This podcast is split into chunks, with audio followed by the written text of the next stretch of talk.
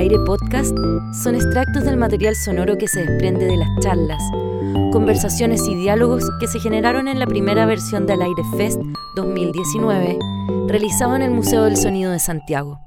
La poesía sonora fónica, denominada en inglés sound poetry o poesía del sonido, explora las posibilidades expresivas de los sonidos y articulaciones vocales, lo cual posibilita la dimensión sonora del lenguaje verbal. Este tipo de poesía fluctúa entre la música y la literatura, entre el habla y el canto, entre el ruido semántico y el sentido poético. Su principal objetivo consiste en explorar la oralidad desde todas las trincheras posibles, lo que permite filiarla con las manifestaciones más antiguas de la literatura. No obstante, no se trata de lectura veloz en voz alta, de poesía de discursividad convencional. No es performance ni texto dramatizado. Se trata de una manifestación artística particular, que se ha afianzado primero con la aparición y luego con la sofisticación de técnicas de grabación. Recorramos la conversación que se dio entre Martín Gavins, Gregorio Fontaine y Ana María Bride, moderada por Felipe Cusen. Escúchenla hasta el final, que los poetas nos van a dar una sorpresa. Hola, em, buenas tardes y muchas gracias por invitarnos a esta conversación.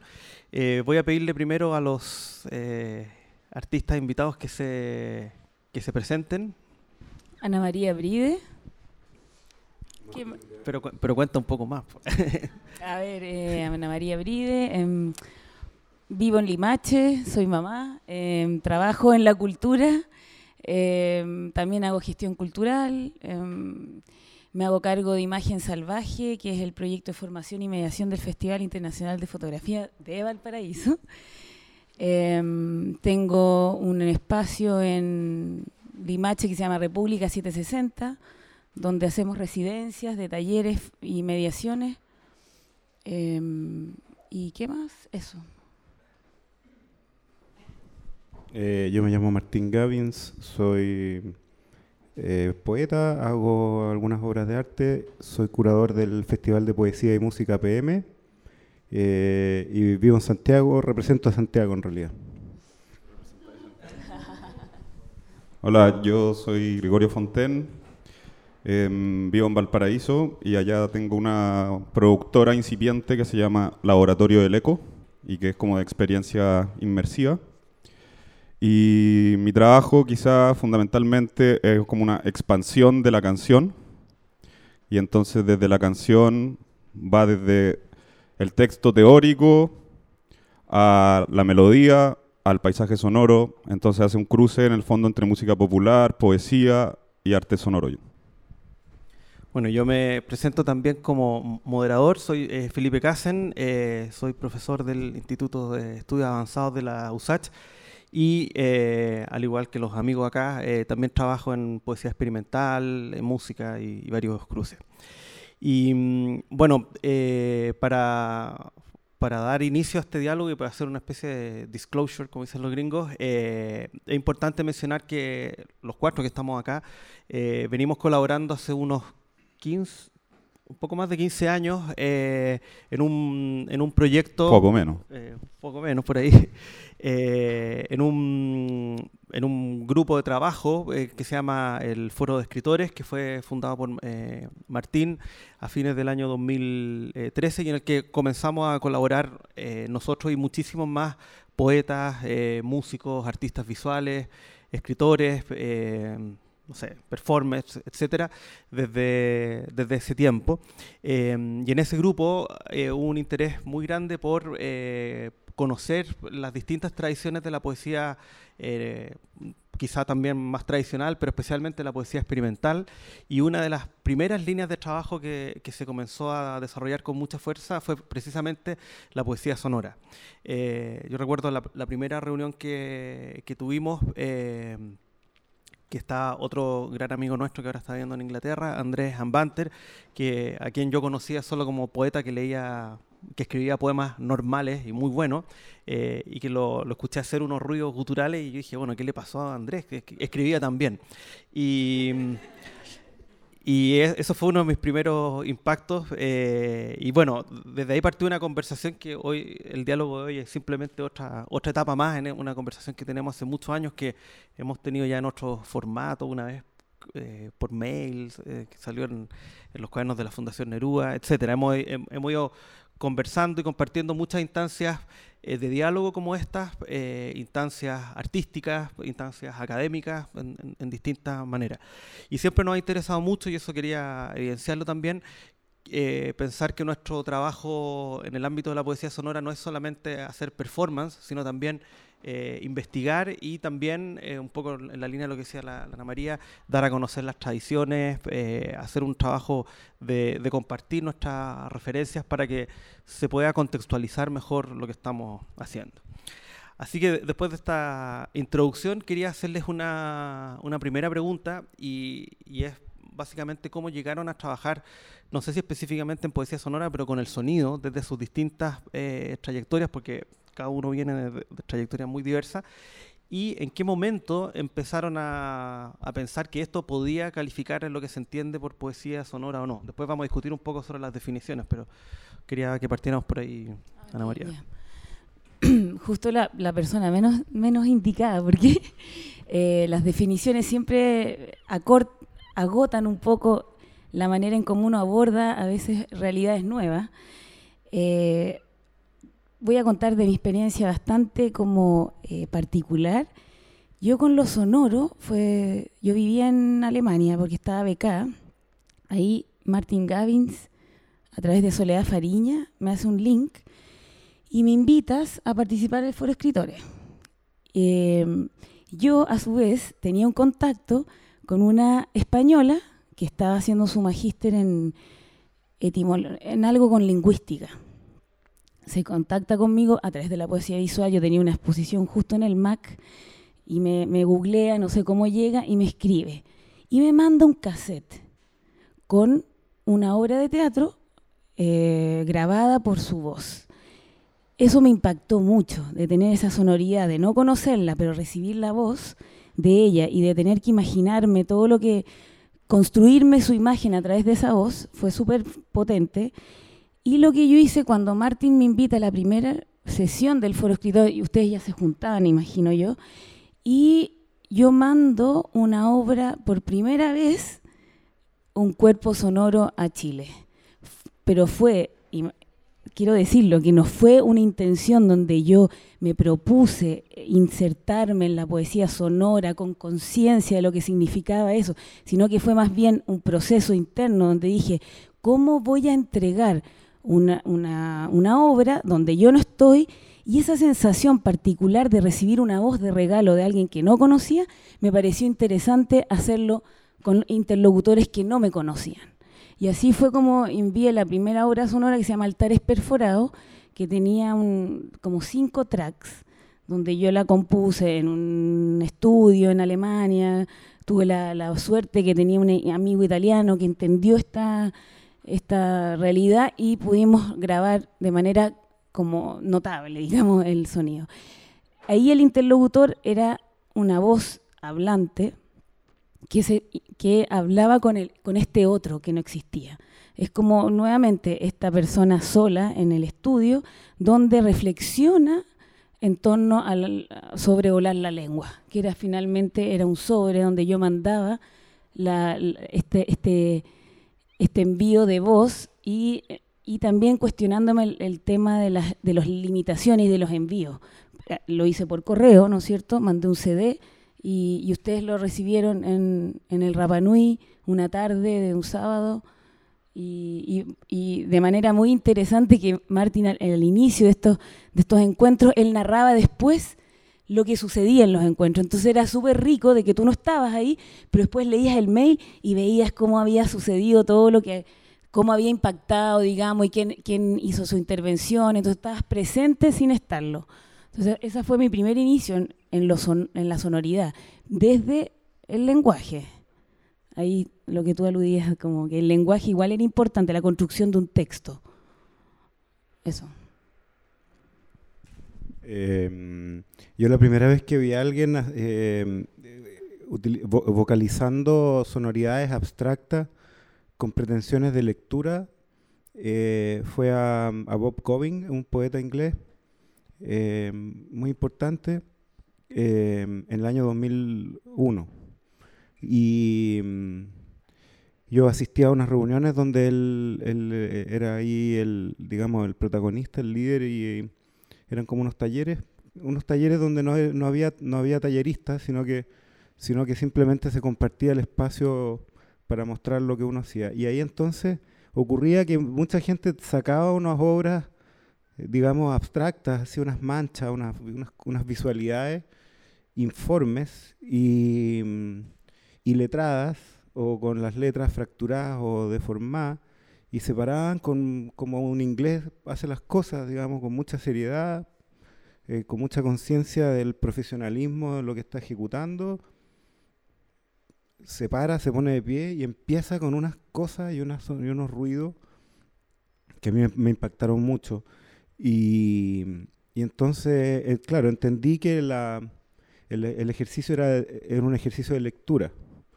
Eh, yo, y eso, eso desde siempre ha estado muy presente en, en, la manera como yo abordo la disciplina. Y yo creo que si hay algo que diferencia eh, con, con con el arte sonoro, digamos, desde las artes más plásticas, es que en la poesía sonora hay una pretensión de lectura, creo yo.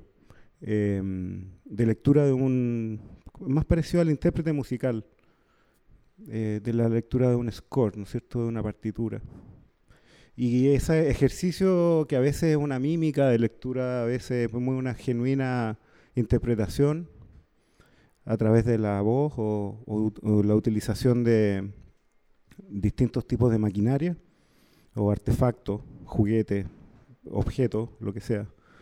Em, a veces se producen, eh, se encuentran significados, se encuentran sentidos a, esa partitura o a ese mm, objeto que se está leyendo que, que cuando uno está con la disposición a, a encontrarlo, eh, generan también sentido al momento en que uno lo hace, al, encuentro de quienes lo escuchan con quien lo hace y, le dan al, a la lectura, al, verbo leer un, creo yo, un, un carácter de, de, respuesta a la no lectura. Yo, o sea, el gran problema de la poesía no es la escritura hoy día, sino que la lectura. Em, Después libros se escriben eh, por segundo, digamos, nadie los lee.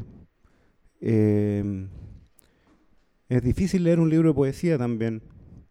Entonces, ese ejercicio, eh, fuera de, la, de, los parámetros de las lecturas convencionales lingüísticas, creo que generan un, un, espacio de, de encuentro y de interrogación también sobre lo que es la poesía, que a mí me pareció muy interesante y lo empecé a desarrollar con todos ustedes y, y déjalo, déjalo, déjalo, déjalo, déjalo, déjalo. No, déjalo, déjalo. Eh, que a mí me pareció muy atractivo. Además, y con esto termino, bueno, eh, te abre como poeta un espacio de, de goce que, que la poesía escrita no te entrega, porque te permite mm, esto, generar estas, estas comunidades. Eh, compartir un escenario es algo para que para un escritor no, forma parte de su, de su rango de experiencia y eh, que para, en cambio para los músicos como ustedes dos, que, son músicos entrenados, digamos, eh, sí, lo, lo, conocieron desde muy chicos, pero para uno, era, para mí fue una novedad. Eh, una, y muy placentera. Entonces es un espacio que busco, el, constantemente estoy buscando transformar eh, el lugar en un escenario porque me, da mucho también goce eso. Sí, yo a mí me gustaría plantear quizá a partir quizás de lo biográfico también, em, el pensar quizá o el entender la, poesía sonora no necesariamente como una disciplina o un, como un objeto creativo en particular, sino que como un énfasis. Como un énfasis en lo sonoro que puede tener el lenguaje, lo que puede tener la comunicación, y también ese énfasis, en el fondo, a lo que voy un poco es que toda la poesía es sonora. No es una disciplina, no es una tradición particular. Lo que puede ser una tradición particular quizá es tomar ese énfasis para interpretar todo el trabajo, toda la literatura, si se quiere. Entonces, en ese sentido, quizá lo, lo experimental no tiene que ver con una cosa de laboratorio, con hacer un experimento, sino que tiene que ver con la experiencia. Que eso para mí fue algo que siempre yo entendí del sentido de la palabra experimental y que ahora recientemente me he venido a dar cuenta que es una cosa que para los habla hispana es como intuitivo quizá, pero para los anglosajones, por ejemplo, no. Porque no, existe la palabra experimental en relación a la experiencia, sino que solamente al experimento científico. Y eso es una distinción que es muy importante y, y que yo tomaría que en el fondo, si se quiere, se puede, podría ver que la poesía sonora es una suerte de microscopio que se concentra en, o enfatiza fuertemente el elemento sonoro de la poesía. Y en ese sentido también es importante como entender quizás qué es lo que es lo sonoro, porque hacer sonido es una manera de acercarse a lo sonoro. Recibir el sonido es otra manera. Entonces, por un lado, quizás lo sonoro se da como una escucha y por otro lado se da como un baile. Por un lado, es una manera de reforzar el yo, reforzar el ego, y, y, por otro lado es una manera de salirse del ego y recibir otra experiencia. Entonces también lo sonoro va más allá de lo que las orejas reciben. Y por ejemplo, la experiencia del viento es quizá una experiencia sonora. El viento va fluyendo, no se ve, se conoce solo por su efecto, al igual que el sonido. O sea, el sonido, por ejemplo, si no hubiese aire, por ejemplo, la entrada de este museo dice, el sonido es vibración. El sonido no es vibración. Eso, eso es el, objeto del estudio científico del sonido. Eso es la vibración. El sonido es una experiencia. Esa vibración no, no es capaz de darnos la, la, definición de la experiencia del sonido. Entonces quizás la poesía sonora tiene que ver justamente con buscar, enfatizar en la, en la poesía la sensibilidad con lo sonoro. Y no necesariamente tiene que ver con que tenga que ser en el sonido. Por ejemplo, en el canto 7 de Altazor, quizás como lo habrá leído Vicente Huidobro, no se sabe. Pero para mí eso siempre ha sido un poema sonoro.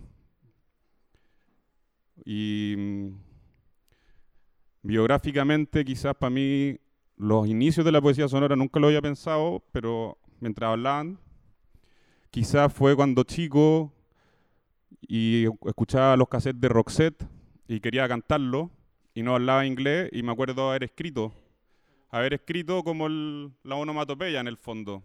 Y como entonces escribía ya ahí, no sé, cualquier cosa y después cantaba y eso. Entonces estaba ahí solamente metiéndote en el lado del lenguaje a partir del sonido que tú mismo estabas construyendo también, porque ni siquiera era el sonido real que ella estaba diciendo. Ahí también hay una distinción entre la vibración y la experiencia del sonido. Me alegra saber que compartimos el gusto por Roxette. Eh, em, a, propósito de lo que decía Gregorio, eh, eh, hay, una cuestión muy importante porque me gustaría ahora que pase un poco esto de las definiciones y las, y las tradiciones.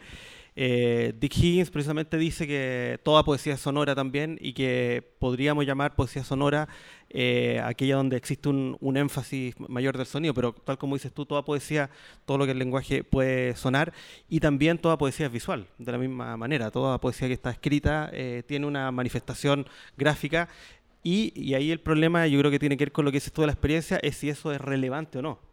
¿No es cierto? Eh, el ejemplo que yo muchas veces comento con, con, mis alumnos o con compañeros es un, poema de Pablo Neruda, por ejemplo, leído por una persona o por otra, no es una experiencia radicalmente distinta a la de un poema sonoro realizado por alguien o, por otra persona. Ahí realmente hay un cambio, un énfasis que lo convierte en una experiencia eh, totalmente distinta.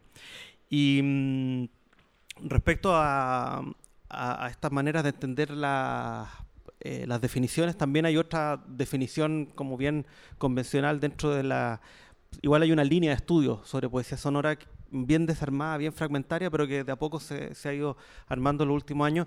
Y una distinción habitual tiene que ver con lo que manifestaba Martín de la lectura, ¿no es cierto? muchas veces pensamos la, o llamamos poesía fonética aquella poesía que está basada en un texto que puede ser escrito. Por ejemplo, el canto 7 de Altazor sería poesía fonética, y en cambio desde los 50, con Henri Chopin y otros eh, artistas, comienza a pensarse eh, en un tipo de poesía sonora que ya no depende del, eh, de un texto escrito, sino que se realiza ya directamente sobre la cinta o sobre el, sobre el computador. ¿no? Un poema de, Chopin o, muchos de los de Coving o de los suecos, por ejemplo, eh, ya no puede ser transcrito a letras como lo hacía Gregorio con las canciones de, de Roxette. muchas veces hay muchos sonidos funcionando, hay muchos tracks, hay, hay efectos que no, que no corresponden a, a, fonemas específicos y ahí, ahí se, rompe esa, esa, unión, que es una unión que está siempre en tensión, esta unión entre lo, que puede ser el, lenguaje, porque hay poesía sonora, estoy pensando por ejemplo en Yandel, eh, que es un poeta sonoro que, que, trabaja con, la mayoría de las veces con palabras que pueden ser descifradas, pero con un grado de repetición muy alto, o podemos pensar en lo mismo de Huidobro que decías tú, palabras más fragmentadas, o derechamente ya no hay ningún elemento lingüístico que pueda ser identificado. En, todo ese rango podemos estar hablando de poesía sonora. Em, y sobre eso quería preguntarles también eh, cómo fue el, camino de todos ustedes, eh, ya han mencionado algunos, ¿no es cierto?, pero en, ir armando como su línea de referentes y que me imagino que además, para el trabajo que han hecho en el ámbito sonoro, que me imagino además que muchas veces incluía a algunos de los próceres de la poesía sonora, pero en otros casos eran influencias de las artes visuales, de la música, del arte sonoro. ¿Cómo fueron armando su como su, su propia línea de influencia? ¿Cómo, cómo fue ese trabajo?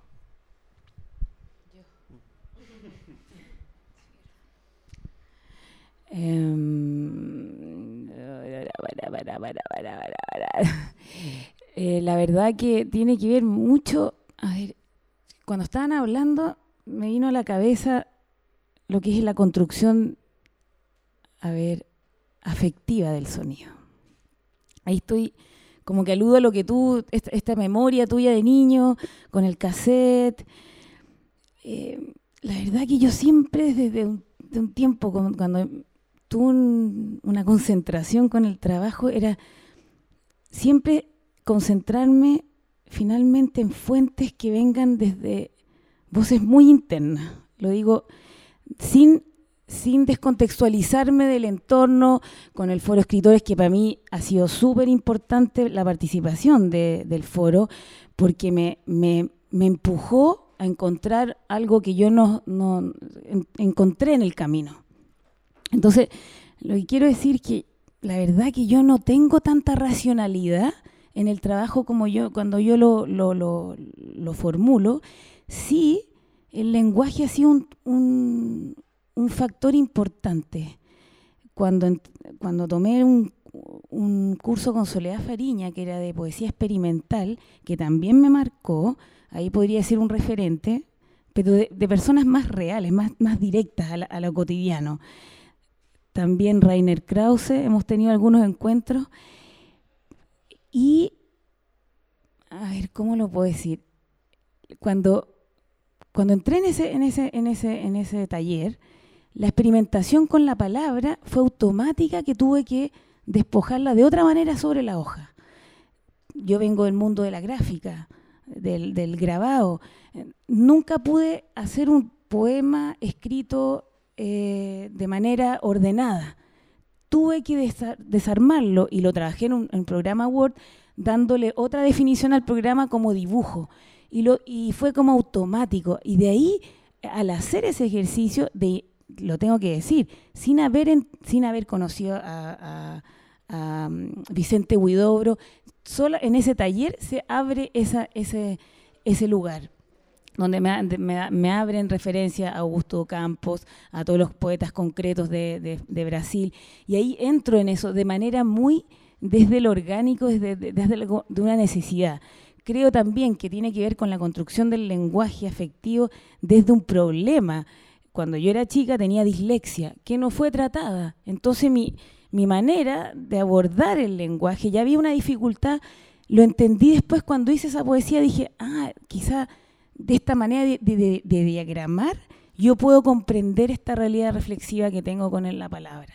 Entonces, la construcción viene desde ahí, desde la verdad, los referentes obviamente siempre están ahí cuando nos encontramos con ustedes, cuando uno, mm, no sé, tienes textos aproximativos que te, que te acompañan como aliados, pero tengo que ser bien sincera, vienen como desde una, desde, sí, desde una formación así bien de meditación interna, así como, como que eso lo mm, siento que es importante también como, como decirlo, sí.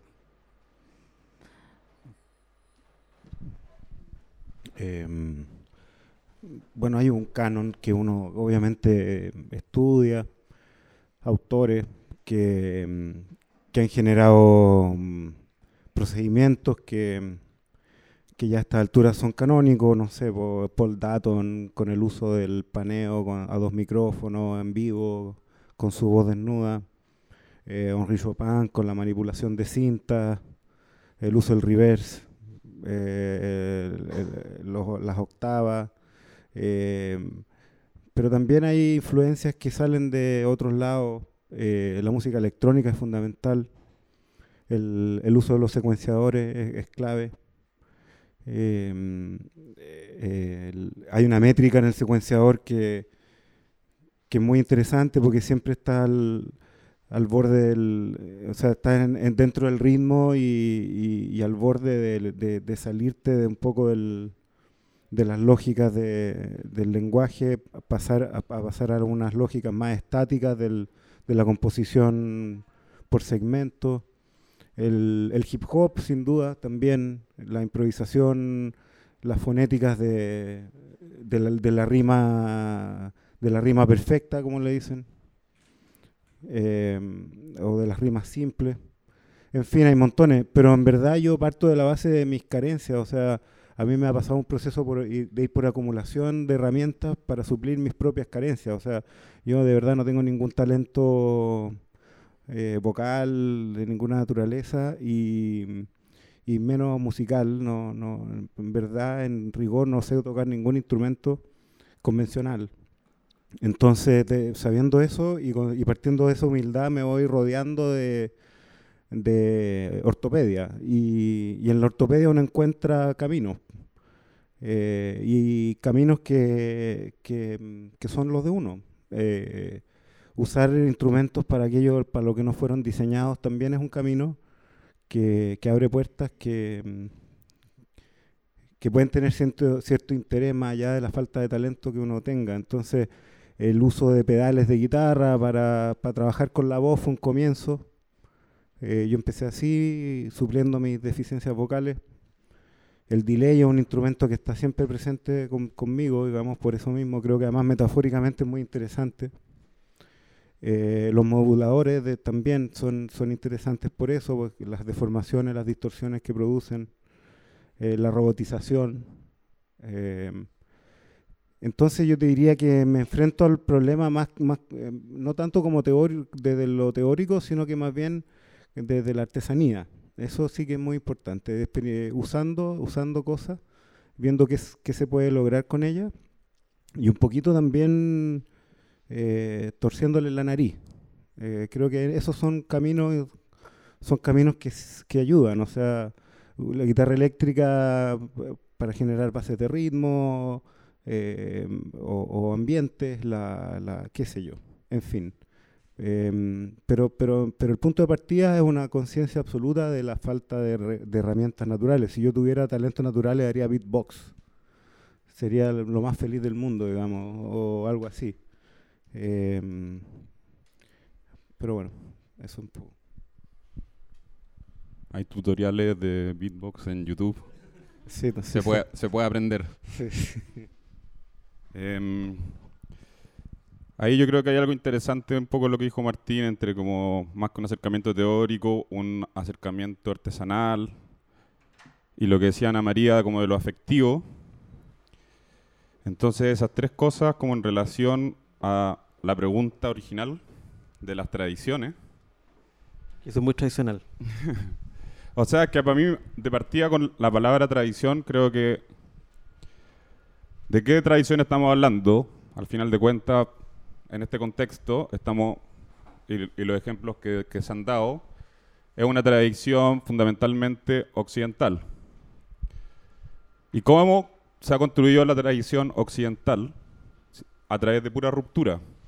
Entonces, si nos concentramos en lo tradicional, entonces no estamos siendo tradicionales. Porque lo tradicional en Occidente es la ruptura. E- Eso por un lado. Luego, Estás hablando como Octavio Paz. No sé si es un piropo, pero que no sé lo que significa eso. Em, Hay tutoriales también. Para eso, La para hablar como Octavio Sí. How la to speak. la tradición, Like de, la, tradición de la ruptura. Y hay una obra sonora En muy buena. sería Octavio. Peace. Sí, pero al final de cuentas lo que es importante, para mí por lo menos, es el hecho de que el trabajo que uno realiza como creador, más que la preocupación por un canon, más que la preocupación por una teoría, o más que la preocupación incluso por una artesanía, tiene que ver, en mi caso por lo menos, con los criterios de realidad y la experiencia de realidad que permite ese trabajo. Entonces, eso es lo que me interesa a mí, eso es lo que yo in- intento desarrollar, es una sensibilidad sobre ciertas maneras de articular la realidad entre lo que es ser humano, lo que es el mundo, cuáles son los continuos, cuáles son los quiebres, eh, dónde, dónde clasifica el lenguaje, dónde clasifica la comunicación, cómo, qué es lo que es el cuerpo, todo ese tipo de, condiciones. Y luego a partir de eso, quizá viene lo teórico y viene lo artesanal. Pero el, el meollo, el núcleo, tiene que ver con ya sea expandir, desarrollar o sensibilizarse con maneras acerca de la realidad. Y a partir de eso y, mm, y de algunas otras cuestiones que han, que han ido saliendo, quería hacerle otra pregunta. Eh, la actividad de escritura convencional de un poema es usualmente un texto que se escribe y se corrige y se va trabajando a veces, no sé, por, por años, ¿no es cierto? Mucho más parecido a la pintura, por ejemplo, como, como modo de trabajo. Eh, y se supone que luego de ese tiempo se, se logra un, un resultado lo más apropiado posible dentro de la lógica de cada autor.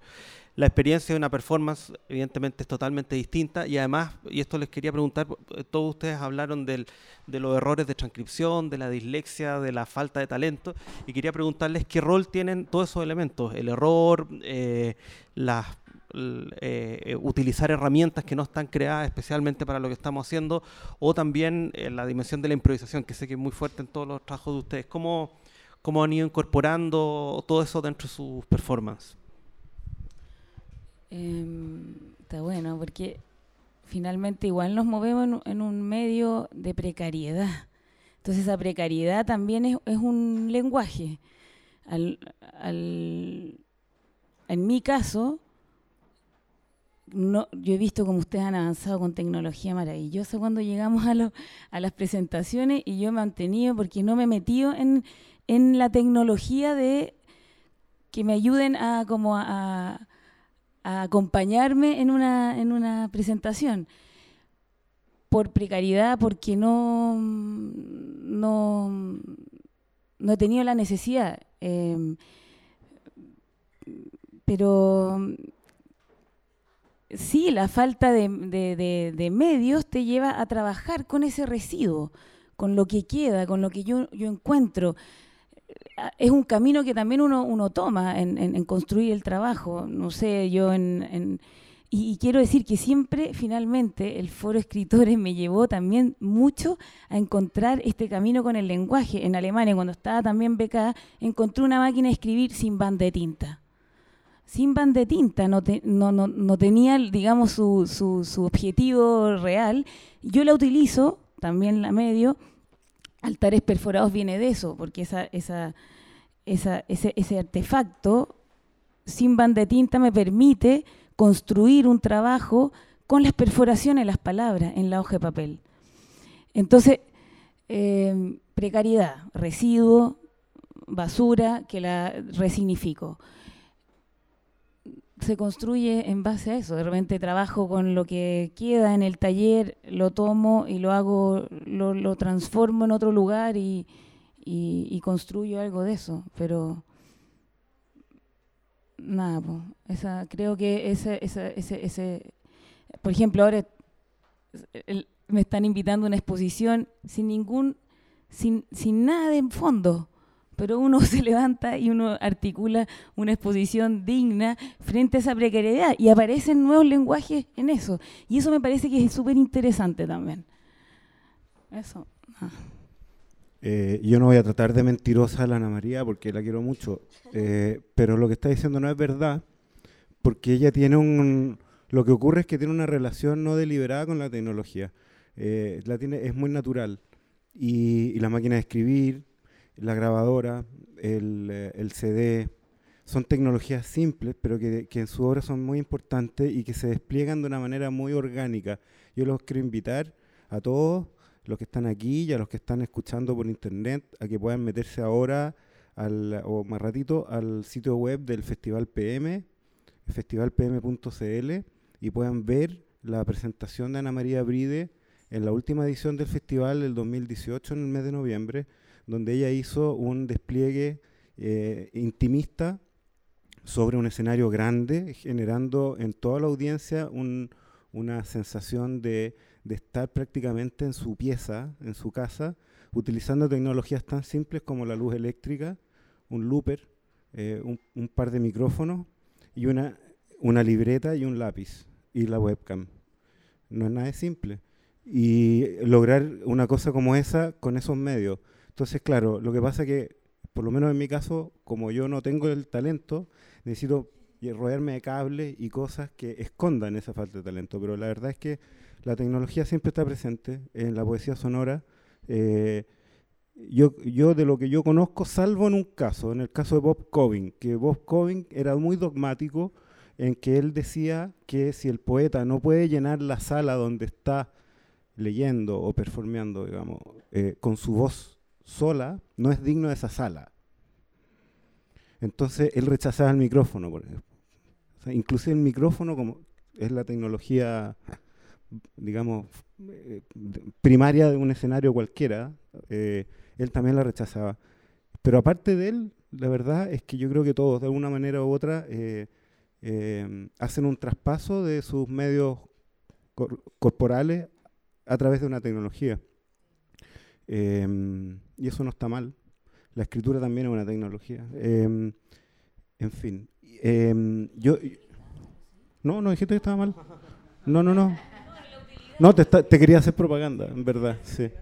Eh, y al Festival PM, aquí está también eh, productor, director, eh, patrón del Festival PM, Federico Eisner está, presente, muchas gracias por haber venido, Federico. Em, em, el, tema del error, yo, yo, soy, yo soy bien estructurado, entonces preparo mucho las cosas que hago en el sentido de cuál es el set que voy a utilizar, que generalmente nunca es el mismo, y cuáles son, igual es la estructura. O sea, siempre me hago una anotación. Pero lo bonito que tiene este, este ejercicio del trabajo en vivo, a diferencia de la escritura en que uno puede ir corrigiendo el error, es que el resultado depende de uno, y no de la estructura ni del set, y de cómo uno llega a ese momento y cómo se siente en el espacio y si percibe o no que hay una recepción. eh, el estado de ánimo, eh, qué sé yo. Las variables subjetivas son extraordinariamente relevantes por el resultado. Yo no sé si llamarlas errores, pero evidentemente inciden de manera directa en que a veces funcione y, muchas veces no funcione. Y la razón es una mm, fórmula compleja, un polinomio, como dicen los economistas, en que uno está en el centro indudablemente, pero que también influye condiciones atmosféricas y, y de otra naturaleza. Entonces, siempre hay un riesgo en ese sentido que uno tiene que estar dispuesto a correr. Eh, claro, eh, es el riesgo de la improvisación, pero, pero echarle la culpa a la improvisación creo yo que no es el punto. El punto es que no se produjo ese cuaje eh, entre estas subjetividades y, ahí, bueno, surgen, no sé si errores, pero sí mm, eh, no se llega a un resultado como el que uno habría querido, digamos. Mm. Eso sí.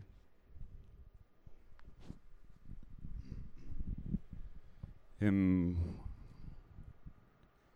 yo creo que sí, el, error es, fundamental quizá, sobre todo cuando eh, uno está trabajando con maneras que busquen de alguna manera abrirte a algo que, no es lo que te represente de cierta medida. O sea, yo por ejemplo durante un tiempo largo estuve trabajando con querer hacer canciones, así como en el sentido más normal de hacer canciones, como de como expresión sentimental, y cómo me- combinar eso con formas de escucha o, o- o de, de experimentar lo sonoro que en vez de eh, apoyar tu expresión personal te abren hacia otros lados. Y en ese caso, básicamente lo que hice fuera que yo cantaba las canciones y el computador de una manera autónoma me iba interrumpiendo y iba generando error, me, me- me obligaba a equivocarme en el fondo. Entonces, era bastante rudo. ¿Y cómo? Ah, y, y él, él percibía que había un error. O sea, claro, era un sistema, era un sistema de micrófono y el computador iba recibiendo las fuentes sonoras mías y las iba destruyendo y las tiraba fuera de Ah. tempo y cosas así. Entonces, era bastante eh, incómodo a veces porque lo hacía en vivo y había mucha gente que pensaba como que... Entonces ahí también hay otro tema interesante con el error quizá. ¿Cómo se entiende el error? Claro, porque de repente había gente que pensaba que... O sea, era un error, pero era un Hay error, poca no- tolerancia no error. con el error. sí. Entonces, como que hay un, un lado era un error, el otro lado no era un error. Mm. Entonces se producía un fenómeno demasiado ambiguo. Mm. Y mm, bueno, y ahí como agarrándose lo que estaban diciendo de la tecnología, y que quizá lo que Martín ve en, A- en Ana María, y que yo quisiera apoyar quizá es como un poco la idea que quizás también el mismo lenguaje, o incluso la manera en que uno, uno se sienta, o la manera en que uno habla, eso también es tecnología. Mm. Entonces, como que quizá el trabajo de Ana María no es que no sea tecnológico, sino que su acercamiento a la tecnología es desde una cosa como quizás más como cyborg, así de comprender como una continuidad entre como el cuerpo y otros elementos. O menos fetichista, menos, Claro. o menos de ponerlo en primer plano. Y eso, por ejemplo, yo creo pa- en en el trabajo vocal, como en la poesía sonora, el micrófono eh, toma esa importancia. El micrófono en el- no es una- un objeto que está amplificando una fuente sonora, es parte de la voz. Bueno, y, y tomando esta última Oh, in- invitación, eh, quería pedirles que como foro de escritores, eh, re- en representación de muchos otros amigos, le diéramos un mensaje sonoro a las nuevas generaciones. Así que-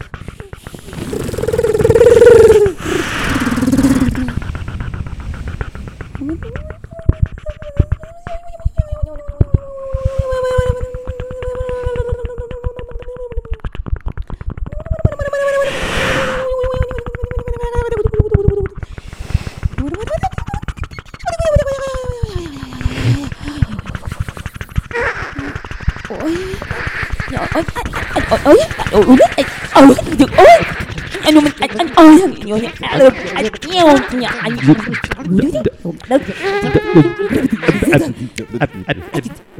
nyo nyo nyo nyo zuwe oh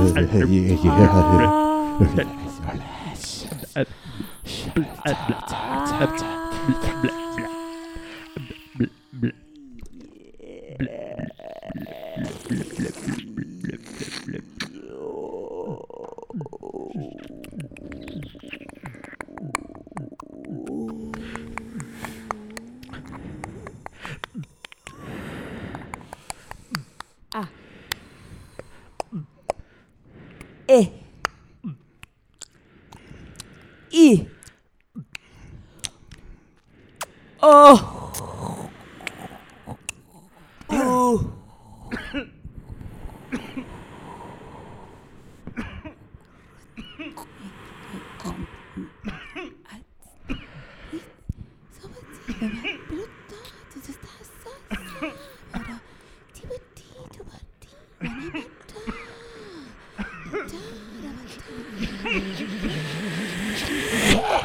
oh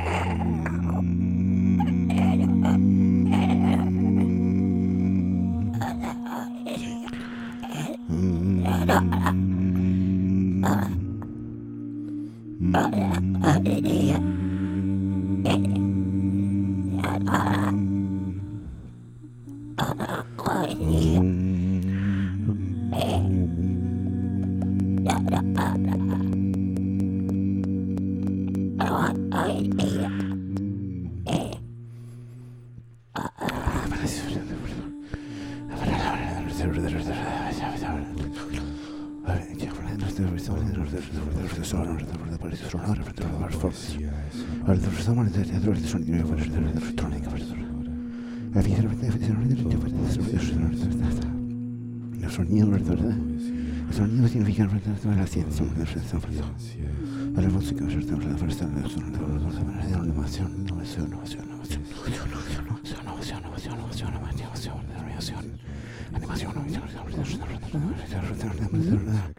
animación, animación, sí, sí, sí, sí, sí, sí, sí, sí, sí, sí, sí, sí, sí,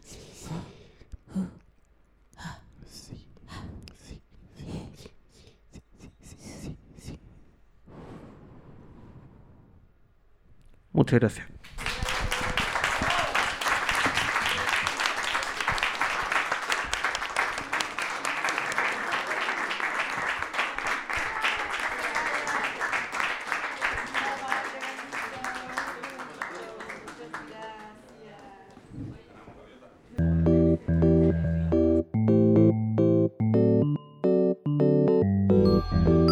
Aire Podcast son extractos del material sonoro que se desprende de las charlas, conversaciones y diálogos que se generaron en la primera versión del Aire Fest 2019, realizado en el Museo del Sonido de Santiago.